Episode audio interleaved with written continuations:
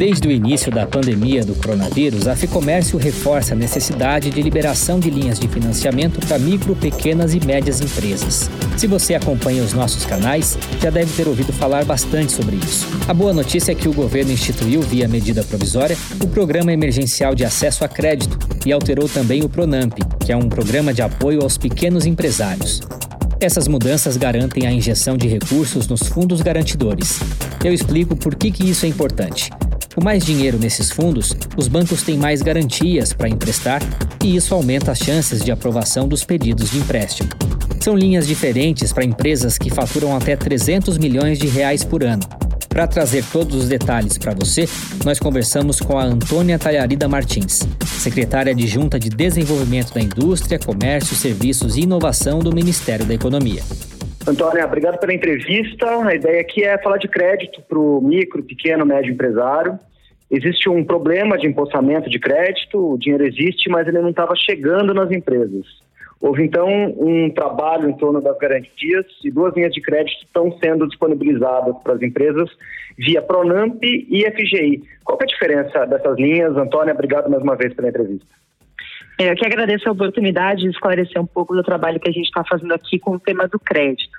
É, primeiro é importante ressaltar que essas duas frentes de trabalho, né, o Pronamp e o Programa Emergencial de Acesso a Crédito, o Pronamp via FGO e o Programa Emergencial de Acesso a Crédito via FGI, são duas iniciativas que ainda não estão disponibilizadas para as instituições financeiras, tá? É, isso é importante até para a gente poder informar bem o empresário. O Pronamp, ele deve ser lançado já essa semana, então ele vai ser, ele vai chegar nas instituições muito mais rápido. Né? Já a partir da semana que vem a gente espera que os contratos comecem a ser fechados. A gente vai lançar, é, acho que o nosso ciclo aqui na, na, no executivo, né, se encerra quando a gente enviar para o contribuinte a informação do faturamento de 2019 que é com base nessa informação que ele vai saber qual é o limite de crédito que ele tem no Pronamp. Né? Então, essas correspondências eletrônicas vão ser enviadas pela Receita é, a partir de hoje para as micro e pequenas empresas cadastradas no Simples. É... Dia 8 de junho, né? Isso, hoje, dia 8 de junho. É uma segunda-feira. Então, a gente vai iniciar a semana com a Receita se preparando para enviar essas correspondências. Então, ao longo da semana, os empresários vão recebendo é, essa informação. Né? Então, depois dessa informação, eles vão poder entrar em contato com as instituições financeiras que vão participar e operar a linha do Pronamp. Qual que é a diferença entre o Pronamp e esse programa emergencial de acesso a crédito que foi, que foi lançado né, na publicação da MP 975? O Pronamp ele vai ter um foco de 90% dos recursos para a microempresa. Né? O Pronamp ele é um sistema de garantias onde a União vai garantir até 100% de cada operação, é, até 85% do risco da carteira da instituição financeira. Então, ele é um programa que ele está assumindo bastante risco justamente pelo perfil do micro pequeno, do microempreendedor, é, que nos olhos das instituições financeiras é, é mais é, é, um público mais sensível, né? Porque ele tem é, é uma incerteza maior, é um risco de inadimplência maior. Então, a União assumiu aí, a gente pode dizer que 100% do risco. É a única situação de instituição financeira vai ter que arcar com, algum, com alguma né, inadimplência se no total das operações ela tiver mais de 85% de inadimplência, o que é muito difícil acontecer. Uhum. Então, assim, a gente está eliminando o fator risco pra, no Pronamp para as instituições, cooperativas de crédito, fintechs operarem com o microempreendedor. O FGI, o foco dele vai ser nas pequenas e médias, e quando a gente fala pequenas empresas, são aquelas que faturam entre 360 mil e 4,8 milhões por ano. Essas são as pequenas empresas. E de 4,8 milhões até 300 milhões são as médias, médias pequenas, médias grandes, é, vão ser atendidas pelo FGI. O FGI ele funciona no mesmo padrão de garantia, só que ele garante até 80% de cada operação, num limite de 30% de inadimplência da carteira. Por que, que ele assume menos risco? Porque as pequenas e médias empresas oferecem menos risco também. Já são empresas mais estruturadas, que às vezes já passaram né, daquele vale da morte de dois anos de, das empresas, podem oferecer, às vezes, uma garantia real. Então, são empresas mais estruturadas, então a gente pode fazer essa composição de 80% de cada operação até 30% de inadimplência da carteira. Então, essa é, é a diferença principal das duas linhas. Em relação à carência, juros, a gente consegue já adiantar alguma coisa? Com relação ao Pronamp, sim, que o, o regulamento está pronto, né? Então, o Pronamp ele é uma, tem um teto de taxa de Selic mais 1,25 ao ano, né? A Selic hoje está 3, então a gente tem 4,25% ao ano de taxa máxima no Pronamp, com um prazo de 36 meses e carência de 8. No caso do FGI, esses termos ainda não estão estabelecidos, eles vão ser estabelecidos em regulamento.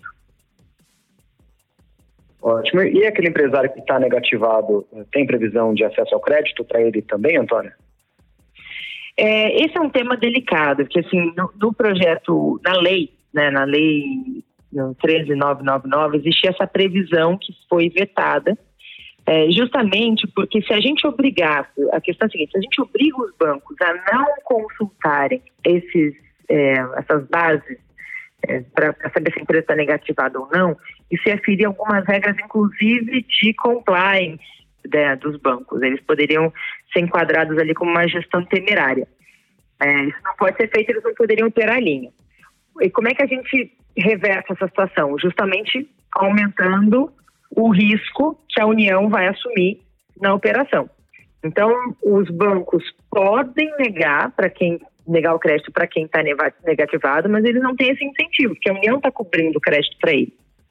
Né? Assim, assim, tem, tem alguns casos que isso pode acontecer se o cliente tiver perdas históricas com a instituição financeira, se tiver alguma suspeita de fraude, é, de lavagem de dinheiro, o banco pode negar o crédito, né? Claro. Uhum. Mas, assim, a gente está tentando reduzir muito o incentivo que ele tem para não conceder o crédito para quem está negativado.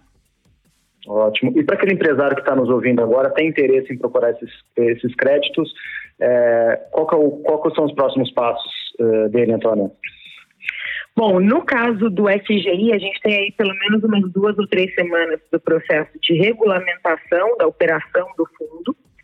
É, no caso do Pronamp, acho que os próximos passos é consultar durante a semana a sua caixa de, de, mensagens ali da Receita, né, que a gente chama de domicílio tributário eletrônico. Geralmente, quem tem muita informação sobre acesso a essa caixa, se o empresário não tem, o contador tem.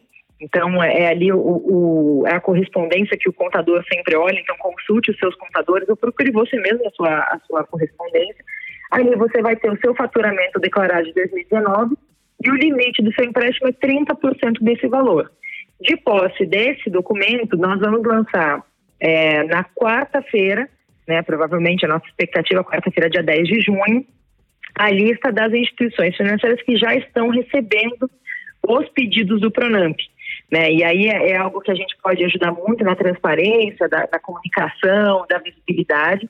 Mas aí agora a gente está entrando já num momento onde quem está atuando são as instituições financeiras. A gente né, limpou o terreno, a gente criou todas as condições para que as instituições agora comecem a emprestar. Então, a gente está agora na fase de esclarecer os dúvidas finais que restam da, dessa operação, mas realmente fica a critério de cada instituição financeira, conforme elas forem colocando o produto de pé, a gente vai dando visibilidade colocando no nosso site. A gente vai usar o portal do empreendedor.gov.br como um, um dos hubs de informação a respeito do Pronamp.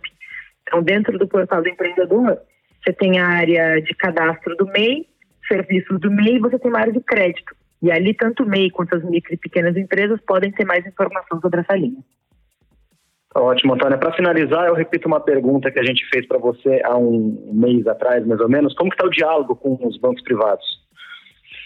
Olha, o diálogo é muito, a gente sente bastante interesse, não só dos bancos privados, das cooperativas de crédito, das fintechs, bancos digitais, é, todos os tipos de instituições querendo operar a linha do Pronamp. Acho que tem uma, é, a meu, minha percepção é de que muitas dessas instituições estão vendo no Pronamp uma, uma maneira de manter os seus clientes vivos, né?